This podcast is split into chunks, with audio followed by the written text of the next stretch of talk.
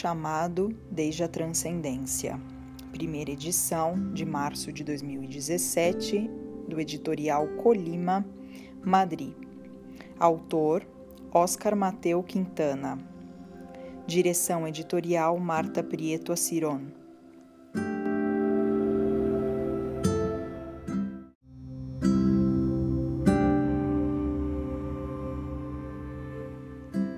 Nota da editora. Tenho a firme convicção de que todos os livros trazem algo de magia. Cada um à sua maneira transporta a alma daquele que o escreveu. O livro que você tem em mãos é duplamente mágico. A primeira vez que eu e o Oscar nos falamos, eu tive que desligar o telefone bruscamente porque a minha mãe dava seu último suspiro no quarto ao lado. Eu, naquele momento, não sabia e nem queria saber nada da morte. Ela morria e eu ainda lhe dizia: Não se vá, não morra.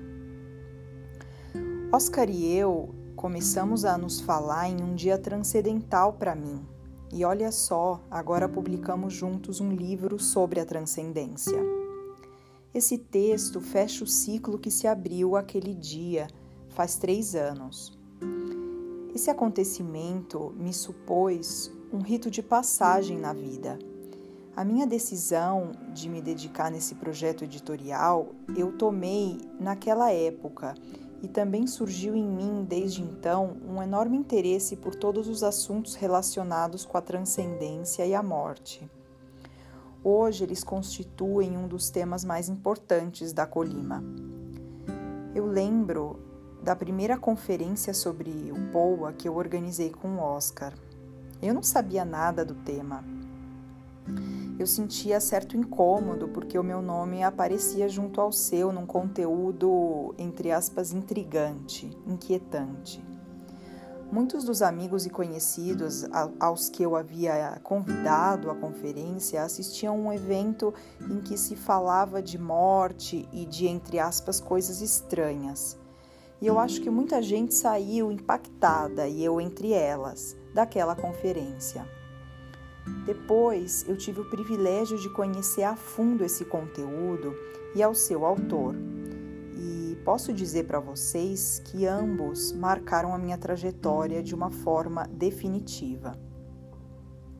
Portanto, é para mim um prazer poder apresentar esse tema tão especial no nosso selo editorial e acompanhar o Oscar na sua tarefa de difundir a sua experiência e o seu conhecimento sobre esse tema com um objetivo que nos une a nós dois: elevar a consciência acerca da nossa natureza transcendente e nos preparar para enfrentar com tranquilidade o dia em que nos transformemos em outra coisa.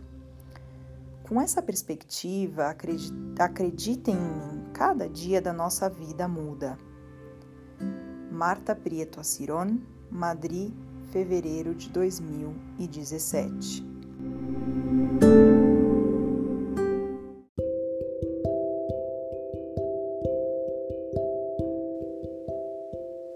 Prólogo: Nascemos para viver, vivemos para morrer uma realidade que às vezes nos custa aceitar. A morte acompanha a gente desde o primeiro dia da nossa vida. O nosso instinto de sobrevivência nos protege da morte, mas não impede que a gente tenha que conviver com ela. Desde crianças, a gente aprende os valores e aspectos da nossa essência humana. Por outro lado, na cultura ocidental, se evita a educação na morte tratando a morte como um tema tabu.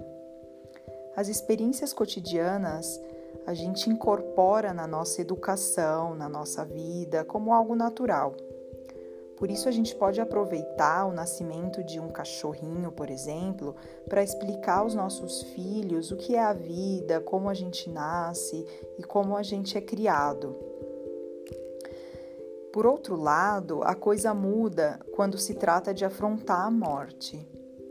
Quando esse cachorrinho morre, no lugar de aproveitar o momento como uma experiência de aprendizado, a gente diz ao nosso filho ou filha que o cachorrinho ficou, ficou dormindo ou que fugiu.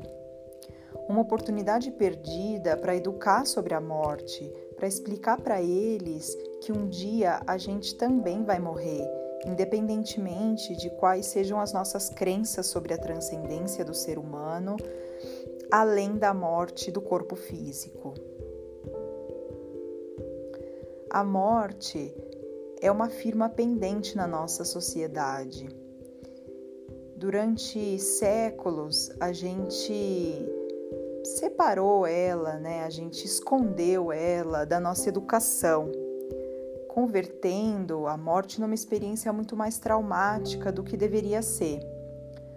Não só a gente não está preparado para afrontar a nossa própria morte, é, mas tampouco a gente está preparado para afrontar a morte das demais pessoas, das demais pessoas.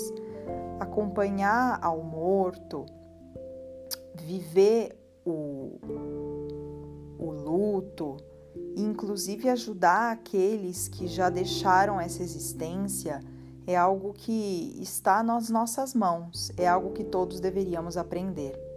A cultura oriental é, tem enraizado conhecimentos ancestrais que nos ajudam a conhecer e a experimentar a nossa essência espiritual. O budismo tibetano, por exemplo, contribui com o Poa a aprofundar na experiência da morte. O trabalho de documentação e recompilação é, da experiência do Oscar Mateus sobre a técnica do Poa deu como fruto a obra que, que a gente tem nas mãos. Um guia prático que, através de numerosos exercícios de meditação, nos permitirá entender a morte como um processo consciente. Deixaremos de ser espectadores para nos, uh, nos convertermos em parte ativa naqueles casos onde os nossos seres queridos estão a ponto de iniciar o trânsito, a passagem. Poderemos ajudá-los antes, durante e depois do processo de morte. Ampliar nossa consciência sobre a morte vai servir também para mudar a nossa consciência sobre a vida. Esse livro do Oscar será sem dúvida um guia pessoal no nosso processo de autoconhecimento. Seja qual seja a forma em que chegou esse livro às suas mãos, eu asseguro para você que não é algo casual. Faz tempo que eu não creio nas, nas casualidades, né? Na, nas coincidências, e menos ainda tratando-se de livros. Ao mesmo tempo em que há acontecimentos que podem mudar o rumo da nossa vida, a leitura de um livro pode ter o mesmo efeito. Estou convencido de que com a técnica do POA você vai encontrar resposta a muitas perguntas sobre a vida e a morte. É possível que você tenha perdido recentemente um ser querido e é, é seguro que você vai ter que enfrentar essa situação ao longo da sua vida. De qualquer maneira, a leitura desse livro vai te brindar um, os pontos-chave para enfrentar uh, a passagem da morte desde uma nova perspectiva. E o mais importante, vai te preparar para viver conscientemente, de maneira consciente, a sua própria morte. Rafael Campillo, diretor do Congresso Vida Depois da Vida.